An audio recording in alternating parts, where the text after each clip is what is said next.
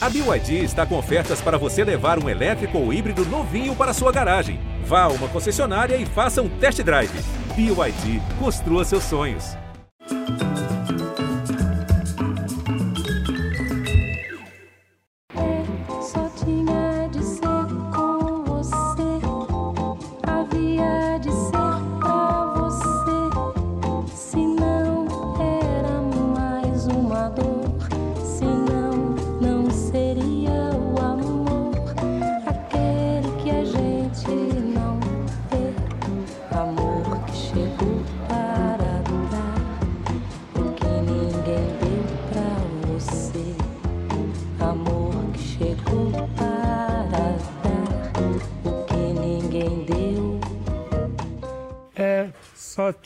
De ser com você, havia de ser pra você, se não era mais uma dor, senão não seria o amor. Vocês sabem que eu não perco a oportunidade de desafinar em público, então eu estou cantando para abrir nossa segunda rodada de conversa sobre o filme que mostra a intimidade do grande momento em que a música brasileira deu essa contribuição gigante à causa de um mundo melhor e mais belo.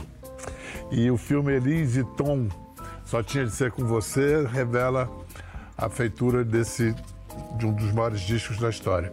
O filme tem estreia internacional amanhã em Los Angeles, entra em circuito no Brasil no dia 21, quer dizer, conhecida como, também conhecido como quinta-feira que vem. E é pau, é pedra, é no fim do caminho que tudo começa.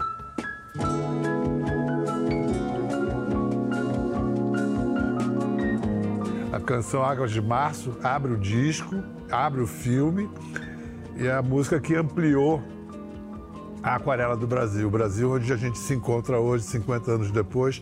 O autor do filme, Roberto Oliveira, o primogênito de Eli, João Marcelo Bosco, e a filha de Tom, Beth Jobim. Tem essa. eh, não sei se é uma continuidade, mas uma rima entre Aquarela do Brasil e Águas de Março, né? É.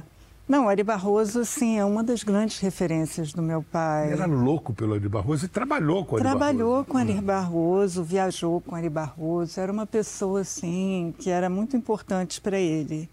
E ele teve muitos encontros importantes né, na vida dele, desde o Carl Reuter, que foi o primeiro professor dele, que é uma coincidência incrível. Estava numa escola infantil e era o cara que introduziu o dodecafonismo no Brasil.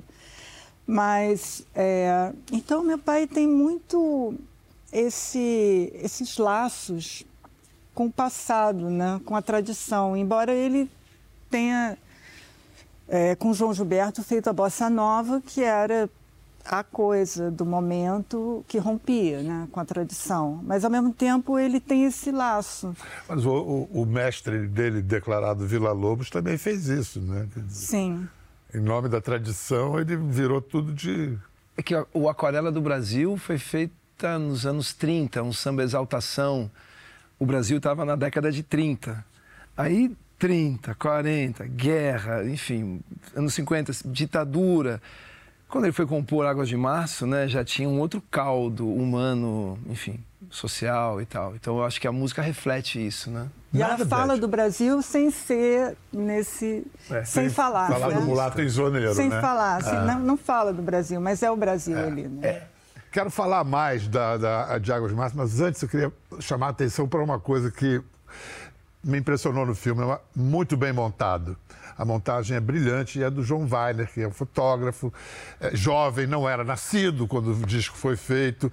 E me pergunto se você não escolheu por causa disso, porque você precisava atender um público que é, é, viveu aquilo e que tem a edição da memória, e essa edição é imbatível, né? A memória é uma editora genial. E aqueles que não estavam lá, mas têm saudades daquilo que não viveram, né?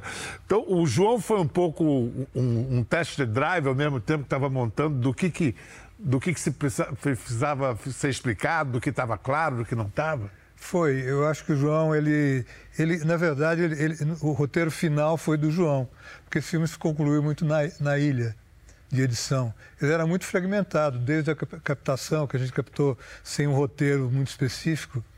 E aí o trabalho do João de montagem foi fundamental. E esse olhar dele mais jovem também para mim foi importantíssimo, né? Que é justamente para poder abrir. Eu acho que a grande importância do filme vai ser o que ele vai conseguir de trazer um público novo para essa história. E aí o João foi fundamental nesse trabalho. Como os músicos da Elis no álbum, o João cumpriu esse papel. É curioso como tudo se desenha, né? E mais um desses desses elementos que tornaram esse disco que, o que ele aconteceu. Eram férias na- no- nos estúdios da MGM. Então, é, teve um engenheiro de som que nunca tinha feito nada sozinho. Foi o primeiro trabalho dele, um certo Humberto Gatica. I only have four, five Grammys. This is this is one of those I can see. That's that's Chicago. That's my first Grammy I ever won. That's Chicago, right? Uh, and then we have another one from Michael Jackson. But I have 17 Grammy. I don't have it all here. It will look kind of will look ridiculous. It was my first solo project as an engineer and mixer. And I would say that I was blessed to be part of this incredible and historical recording. I have no idea that this music, this record was going to be such a historical, legendary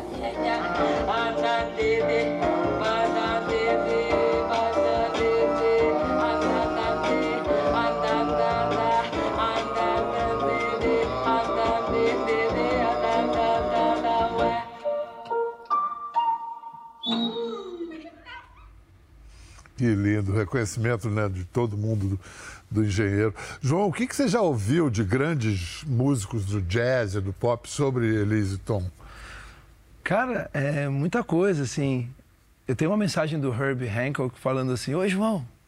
Um amigo meu que mora em Los Angeles estava trabalhando com ele e gravou: Olha, a sua mãe é a maior. Eu não sei se é a maior para você, mas é a maior para mim.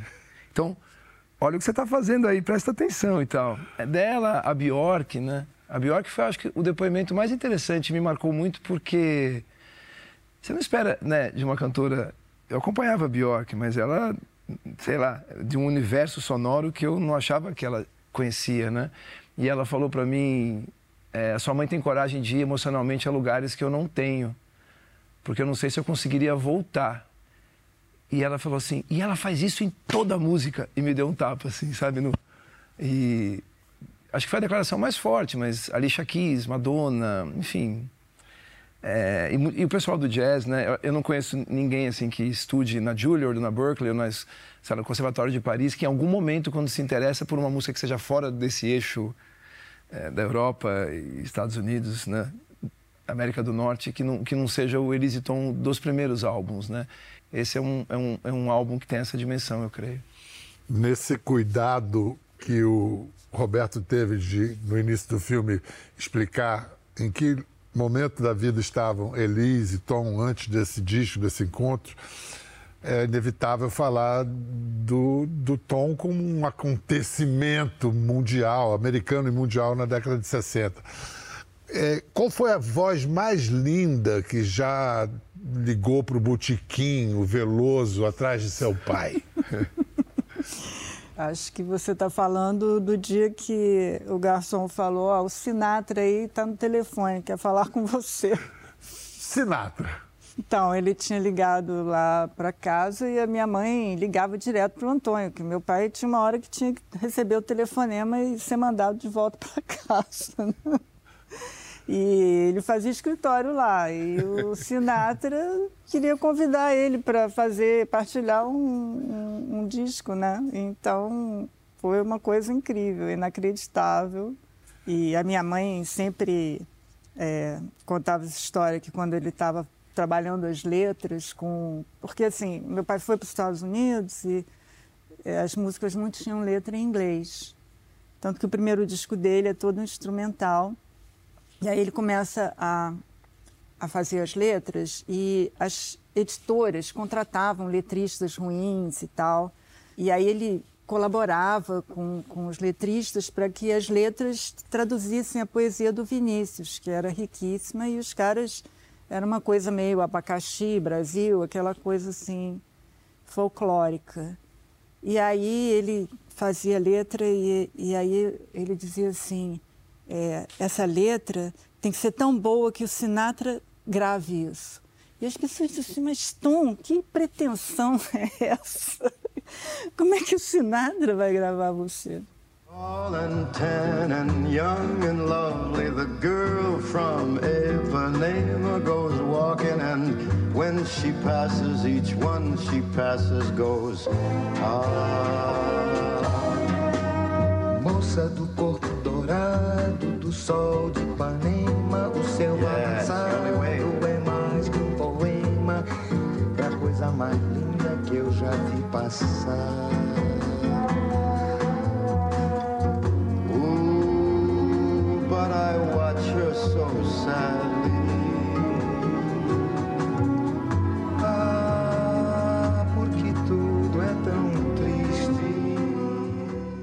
Vamos voltar a Águas de Março. O que, que você- brevemente, o que, que aconteceu com a canção Águas de Março nesses 50 anos? Eu acho é, que ela realmente. O, o disco e tudo que aconteceu lá, houve um crescimento durante esses 50 anos.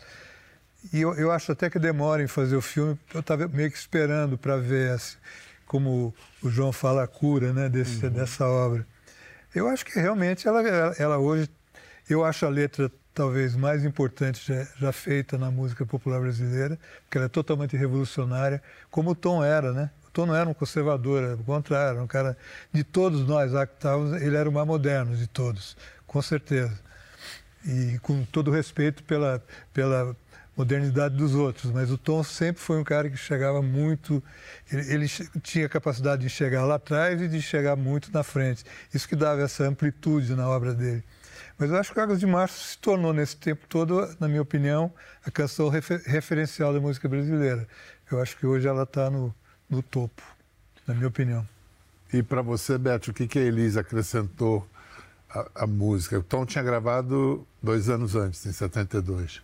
Ah, eu acho que a gravação dele é ótima, mas é, a gravação deles ficou uma coisa assim muito. que eu acho que foi uma síntese de todo esse clima, né, da gravação e da dessa aproximação, né, e uma empatia incrível que se criou entre eles. Que E, tam- aí, e aí o e a bossa da Elis, né, É. assim. Mas que também começa com fios tensos. Olha a Elis contando do primeiro encontro com, com Tom, motivado por Águas de Março. Conheci o Tom há um ano e pouco atrás. Quer dizer, pessoalmente, assim, de bom dia, boa tarde, conversar, parar para conversar. Ele foi à minha casa e para me mostrar águas de março. E o Menescal chegou na frente e me disse: Olha, o Tom vem vindo aí, que ele tem uma música nova que você vai lançar. Quer dizer, aí ficou um, bolo, assim, entende? Quer dizer, uma música nova que você vai lançar, Antônio Carlos Jobim, vem na. Eu digo: Olha, vai abrir a porta porque eu realmente não tenho coragem de fazer isso. Eu não sei o que, que eu vou fazer. Ele disse: Não, mas que isso, besteira sua. Eu digo: Não, não vai dar. E fiquei sentada com dez mãos, sabe? 50 cabeças, 70 pés, eu não sabia o que, que eu fazia. E ele também é uma pessoa muito encabulada, entende? E ele ficou brincando para quebrar o gelo, tudo, quer dizer, quebrar o nervosismo inicial daquela partida. Deixou a música, cantou 70 vezes a música, aquele óculos assim para ler a letra, não sabia. E me botava no meio da letra e parava assim, puxa, Elis, essa é ótima, nem Sinatra mereceu uma dessas, pomba. Vamos falar então da poética de, de Águas de Março, porque é, é substantivo, substantivo, não tem verbo de ação, tem só o é, é, é pau, é pedra, é pe- peroba do campo, nó da madeira. Em geral, o verbo é faz a ligação entre sujeito e predicado, predicativo. Né? O disco é antológico, por exemplo. Mas quando é usado assim no início da frase e, e apenas antecede um- nome, o que, que acontece, João, poeticamente? um milagre, né? É, se o Guimarães Rosa fosse escrever uma letra, alguma coisa assim. E os dois juntos, enfim. Eu acho que a Eli sempre teve o poder de conseguir fazer com que a música composta chegasse não onde o compositor faz, até onde o compositor imagina que ela possa chegar. Porque o Tom cantando, né? Ele sempre brincou um pouco com isso. Ele não é um cantor, ele é um compositor, um cantautor, né? Um singer-songwriter, né? Então acho que quando ele entregou para Elise, acho que os dois juntos levaram a canção é, até, até onde ela poderia chegar, até a eternidade. São as águas de março fechando o verão, é a promessa de vida no teu coração. É pau, É pedra é o fim, do caminho é um resto. de topo. É um... Matita Pereira, ele escreveu, estava lendo muito Guimarães Rosa. E o Grande Sertão que fala de diabo, de diabo, de diabo. O É Pau, é Pedra é um verso inicial de um ponto de macumba. É pau, é pedra, é seixo miúdo, roda baiana por cima de tudo. Qual era a relação do seu pai com os, sa- os sagrados? Ele era, assim, tinha um misticismo, né? E a nossa família é muito engraçado, que o padrasto dele era comunista e a família da minha mãe era positivista, de modo que não tinha educação católica ou qualquer tipo de misticismo, assim, na cultura mesmo na, da família. Mas ele era muito ligado, assim, ele tinha perdido o pai muito cedo, então eu acho que tinha, assim, é, ele tinha uma espiritualidade muito grande, ligada à natureza também. Como artista plástica, você se, se pega, se enxerga dando alguma continuidade temática à obra musical do seu pai? Eu acho que tem algumas coisas que, enfim, o convívio com ele, né? a maneira dele, dele ver a arte dele. Tem muita coisa que, que me marcou e, e é uma coisa assim de, de criação mesmo, né? De uma forma geral, eu acho que é mais uma postura assim de Menos E temática também- e mais anímica. digamos. É, mais de, por exemplo, usar bastante borracha, além do Mais lápis. borracha do que lá. É, esse tipo de coisa e toda, toda a vivência. É, que ele era uma pessoa muito inteligente, mas muito simples. Então, assim, a gente não tinha frescura, não tinha, sabe, ficar pensando que fulano é incrível, que fulano porque é rico, porque tem poder. Era, assim, uma vida muito verdadeira, né? E isso aí eu acho que é um exemplo incrível. E essa coisa dos discos é, é muito impressionante a ambição, né? De, de quando ele fazia um disco, ele tinha que tinha que ser a ideia dele. E ele começa essa coisa de produzir o próprio disco, que agora é uma coisa comum, mas É. naquela época era assim um grande esforço. Foi depois dele ganhar muito dinheiro para conseguir juntar, para ele próprio pagar o, o disco com a orquestra fora do Brasil. E é tudo assim, um- realmente parâmetros e, e uma ambição e um engajamento, né? Por exemplo, eles estão aí nesse conflito. Ninguém tá tipo, ah, não, então deixa, né? Deixa eu tocar assim. Ou deixa aquela notinha. Não, tudo bem. vamos. Vamos. É cada um até a morte ali, querendo ter a sua ideia concretizada, né? Concordo muito com o que ela falou, o lance da simplicidade, sabe?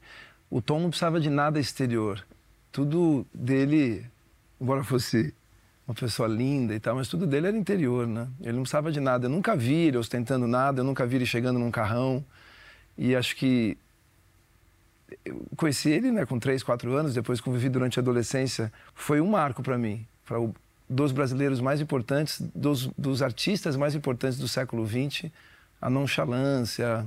Falava do Sinatra e falava do porteiro do Antônios e Ali na padaria. é, exatamente. E, e eu acho que daí ele tirou muita inspiração. Porque ele nunca se encastelou, né? Então ele nunca perdeu de novo a chamada dimensão humana, né?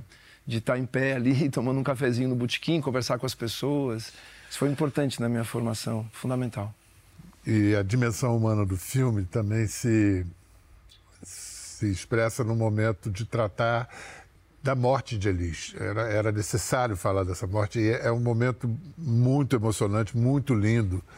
Logo no começo do filme, arrebatador, e depois volta-se a esse assunto. E aí, eu não sei, eu não me lembro de alguém falar com a clareza que o André Midani fala no filme. Elis se matou de forma consciente e determinada. Não, eu acho inteligentíssima a teoria dele, mas é apenas uma teoria. Eu acho que é um conjunto de, de ações, é, de várias coisas, vários anos de sofrimento, de abandono, de estar num, num ambiente que só tem homem e todos querendo comê-la em todas as, as, as direções. É, a Elis não se matou, a Elis morreu de choque anafilático. O que ela tinha não daria para ter uma overdose. E, e também começou. Então, que, de que, que o Bidani está falando? De um, de um desejo de se sabotar? Eu acho que é, um, eu acho que é uma, uma grande tristeza de ver para onde o mundo estava indo e perceber isso. E sim, eu concordo que ela, percebe, ela sentiu uma, um vazio existencial muito grande quando ela percebeu que não haveria mais um grande álbum, na opinião dela, para ser gravado. E ela fez o que os Beatles fizeram, só que não era uma banda, era uma pessoa. Né? Mas não é de propósito, não é um suicídio. Elis Regina, é, a cantora, as pessoas podem falar, mas a dona Elisa, minha mãe, ela jamais iria se matar com três crianças em casa. Jamais.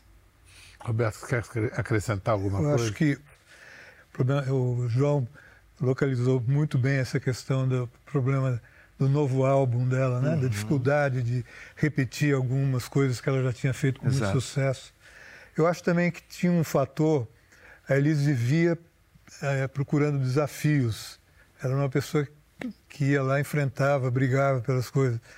E eu tenho a impressão que quando ela chegou no auge da, da, da, da carreira dela, qualidade vocal, ela, eu acho que aquilo freou um pouco a Elisa. Eu acho que ela estava se sentindo um pouco presa pelo fato de o que mais a gente podia esperar da Elise em termos de perfeição, de execução, de acho que isso pode ter influenciado também um pouco dela estar no momento. Não, no filme se fala que o que se esperava dela era uma carreira internacional, inclusive se narra o um encontro com o Andy Shorter que não dá certo, que é 15 dias antes da morte dela, né? É. Um pouco antes, mas. É janeiro, começo de janeiro e fim de é... janeiro. É, foi em 81, enfim. Sim, não era um bom momento, né? E acho que o Roberto tocou num ponto também. Ela iria se repetir, né? Ela iria fazer alguma coisa. Em algum momento ela ia sacar alguma fórmula de Elise, ligar para o João Bosco de novo ou para o Ivan Lins de novo. E ela estava esperando um outro Ivan Lins, um outro Aldir Blanc, um outro Tom Jobim, um outro Guilherme Arantes, uma outra Rita Lee. E não estavam vindo nas fitas. Eu acho que ela ficou um pouco angustiada com, com essa limitação que ela mesma se impôs, porque ela, que mais que podia, né? Ela, ela era perfeita em tudo, cantava lindamente, estava num momento in, incrível. Eu tenho a impressão que ela se sentiu um pouco tolhida. Isso eu acho que estava prejudicando um pouco a Elis. E eu não sei se foi nesse sentido que o André quis falar. Agora, o fato da gente tratar da questão da morte dela, eu achei importante, porque é o grande paradoxo dessa história dela com 36 anos, né? No auge, ela, ela, ela é embora nesse momento. Acho que é o grande paradoxo do filme. A vida pessoal não estava num auge, né? Vivia uma possibilidade de um novo auge. Queria deixar claro que eu, assim, amo o André Midani, ele foi um grande amigo dela. É, a teoria dele é muito inteligente, tem fundamento. É que ele cravou, enfim, então, se a gente concorda, acaba a conversa, né? Claro. Mas claro. É, só para dizer que eu tenho muito amor por ele, eu, eu entrevistei. A última entrevista que ele fez na Rede Minas, eu era uma das pessoas que estava entrevistando. É, ele foi muito importante em vários momentos da minha vida, uma referência, o maior executivo que a indústria brasileira já teve, um homem inteligentíssimo, é raro isso. É, na indústria da música no mundo, eu acho que talvez seja dos três, quatro mais inteligentes que já houve. E só quis aqui colocar um tostão de, de conversa aí. Do ponto de vista humano, é uma tragédia. Do ponto de vista artístico, é a perfeição. Perfeito. A Elis Regina é, parou na hora que tinha que parar. O próximo álbum não seria tão bom quanto o anterior. Já se desenhava algo que não seria tão bom quanto o anterior. Elis morreu em 19 de janeiro de 82, aos 36 anos. E no filme ela já é meio que anuncia a própria eternidade. Eu não acho que seja tarde, entende? Porque eu acho que as coisas não se acabam aqui. Isso aqui é, é uma passagem. A gente vem para cá porque tem que melhorar. A gente vem para cá para isso mesmo, para ficar um tempo aqui fazendo coisas, acrescentando uma bagagem grande a gente e as pessoas, para depois ir para uma outra, entende? E transar uma vida melhor para uma, porque realmente só essa eu acho que não tinha sentido, entende? Se fosse só isso, não tinha sentido. Agora, eu acredito que não é só isso. Mas é, de qualquer forma é muito triste as pessoas só saberem que a gente gosta delas depois que elas se foram. Vou colecionar mais um soneto, outro retrato em branco e preto a maltratar meu coração. A gente falou de inteligência artificial há pouco e teve uma grande repercussão ao filme da Volkswagen que sua mãe contracena com sua irmã e me chegou a informação de que houve um, um, um grande aumento de vendas até e de procura né, da, das músicas de Elis. Sim. Primeiro, eu queria saber qual foi a sua reação a primeira vez que você assistiu aquilo. Ah, eu chorei, né? Eu não vi no ar, eu vi alguns dias antes de ir ao ar, né? É interessante, Pedro, porque assim, é, para nós chegou da seguinte maneira, né? É, tem uma campanha de Elis para Volkswagen e Falei, ah, beleza, vamos ver, vamos ver o que meu irmão ou minha irmã acham e tal. Aí continuaram, não, mas a Maria vai participar junto. Bom, se a Maria vai participar, ok, beleza. O meu irmão também, se a Maria vai participar, ok. Então, nós temos esse acordo entre nós. O que o Pedro quiser fazer, o que a Maria ou eu, é, o que quisermos fazer, há uma liberação. Então, tudo que veio depois não foi pensado ou, ou imaginado, mas como, como quase tudo que envolve Elis, saiu muito melhor a emenda do que o soneto. Né? Ela teve em 24 horas a audiência que demoraria mais de 20 dias para ter, os patamares subiram e depois, quando se estabilizaram de volta, estavam num outro nível. Assim. Milhões e milhões de pessoas que não, não ouviam Elis passaram a ouvir a partir daquilo. Então, para a gente foi ótimo. Então, vamos assistir ao filme da Volkswagen. Não quero lhe falar, meu grande amor as coisas que aprendi nos discos. Quero lhe contar como eu vivi e tudo o que aconteceu comigo. Viver é melhor que sonhar. Eu sei que o amor é uma coisa boa. Mas também sei que qualquer canto é menor do que a vida de qualquer pessoa. Você me pergunta pela minha paixão. Digo que estou encantada como uma nova invenção. Eu sei de tudo na ferida viva do meu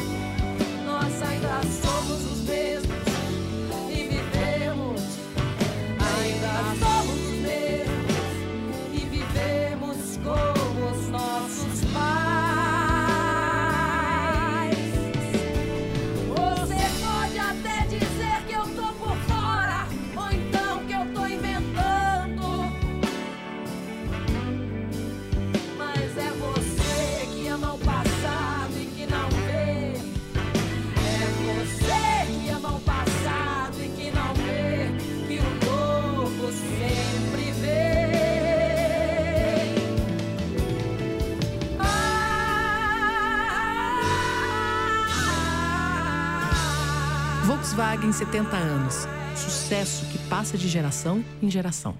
Depois de uma espera de quase meio século, então sextou bem feliz hoje com o melhor do encontro entre Tom e Elis Estamos aqui com seus filhos, João, Beth, e com o idealizador do disco e diretor do filme, Roberto Oliveira.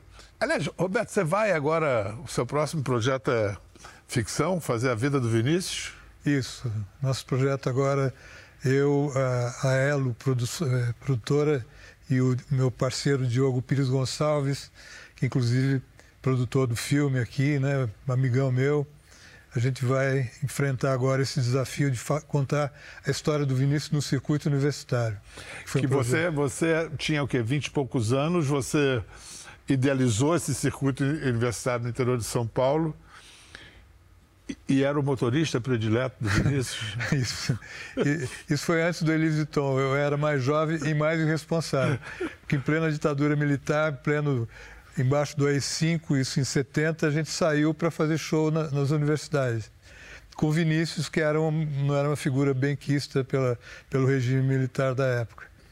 E, mas foi muito divertido, com todos os problemas, com a tensão. E, é, e aí foi daí, inclusive, que nasceu o, o, meu, contato com a Elisa. A Elisa quis fazer o circuito, a gente se conheceu. Mas essa história do Vinícius é uma história muito bonita. Eram 60 cidades que a gente fazia. Era, é, vamos fazer um road movie, né, contando um pouco o que acontecia. E eu, a gente tinha uma estrutura, era uma estrutura grande, eram shows diários em ginásio de esportes, shows grandes. Então a gente viajava todos os dias, então em uma equipe fazendo o show desse dia, dessa noite, a outra já lá na frente. Então a gente viajou 60 dias e ele ia conversando, né, contando as histórias todas da vida dele, tudo que você pode imaginar. E eu adorando aquilo, né? Eu tinha 21 anos. Então Nossa! Então... Imagina. Caramba! E aí, quando chegava à noite no hotel, eu anotava tudo. E agora a gente está colocando isso no roteiro de, de filme para contar essa história, que é mais uma boa história, né, João, que merece ser contada. Uhum. Só mais um, um, um, detalhe sobre essa história. E a tábua que vocês levavam no porta-malas era para quê? Ah, isso era fundamental, né? Porque o Vinícius ele não, não gostava de ficar é, em hotel. Ele gostava de ficar na casa de alguém, até para interagir, para ser recebido pelas pessoas como um amigo, né? E era, né? Quem não adorava o Vinícius? Então havia até uma disputa entre os moradores da cidade para ver quem ia receber o Vinícius. Aí ele chegava de manhã cedo, ele ia para a banheira, enchia de espuma, nu, né? Como veio ao mundo, e aquela espuma toda, aí punha uma tabuinha a, a, máquina, uma máquina de escrever portátil, começava a escrever e começava a receber as visitas. Vinha o prefeito, vinha o bispo, vinha os estudantes. Então tinha fila do lado de fora da casa, fila na escada, geralmente, e aí entrando três ou quatro, a gente colocava umas cadeiras do lado da, da banheira, as pessoas sentavam ali, e aí o Vinícius conversava com todo mundo. Vem coisa boa aí, hein? Olha aí. Vamos entrar num tsunami de Elise Tom, de. Cara. Porque assim, eu adorei o filme, mas no fim eu fiquei lutando, porque eu, eu me determino todo dia a não cair em saudosismo, dizer, ah, antigamente que era bom. Eu, eu luto contra isso. Mas o filme me pegou. Diz alguma coisa contrária a isso, de que não. O que é o passado, o presente e o futuro já aconteceram, estão congelados no futuro, segundo o Alberto Einstein, né? Então tá tudo certo, o passado nos pertence e o passado ajuda a gente a construir uma possibilidade de futuro. É, é uma, é uma jornada coletiva, a jornada humana, eu e... creio, colaborativa e não não foi a competição que nos trouxe aqui, né? Foi a colaboração, né? Isso. E, e o filme tem uma unidade composta pela pela pela emoção, né? Que é temporal, né? Ele emociona todas as idades, todo mundo. Eu acho que ele tem esse aspecto também que faz ele ficar presente. E a cada ano o Tom está compondo melhor, ele está cantando é melhor. É verdade, né? é verdade. É interessante isso, né? O Gardel também, né? é. Tem um pessoal que só melhora, né? É interessante. Acho que é o retrato de um, de um país muito interessante que a gente ainda pode ser. Tuxê. Obrigado. Obrigado, obrigado Beth. Obrigada. Obrigado, Roberto. Obrigado. Muito obrigado, João. Obrigado, Pedro. E agora, como é que você disse? Lembrou? Ah, basta ir ao cinema agora para você ver o passado, se converter em presente e garantir nosso futuro, tá? Vamos terminar o programa como o filme começa.